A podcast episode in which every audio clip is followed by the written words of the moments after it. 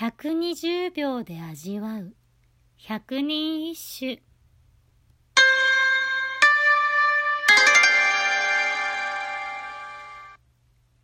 第五番。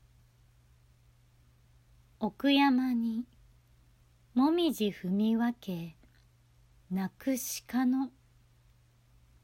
声聞く時ぞ秋は悲しき。猿丸の台風人里離れた山奥。落ち葉がカラフルな絨毯のように散り敷かれている。もみじを踏み分けながら現れたおじかが目近を求め泣いている。その声を聞く時だ。秋が一層悲しく感じられるのは一見田舎の風景のようなこの歌。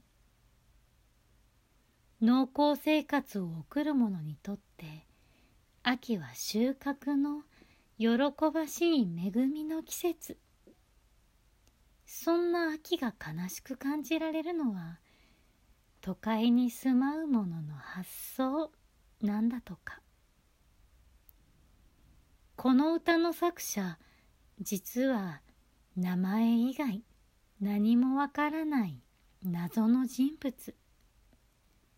猿丸お主さては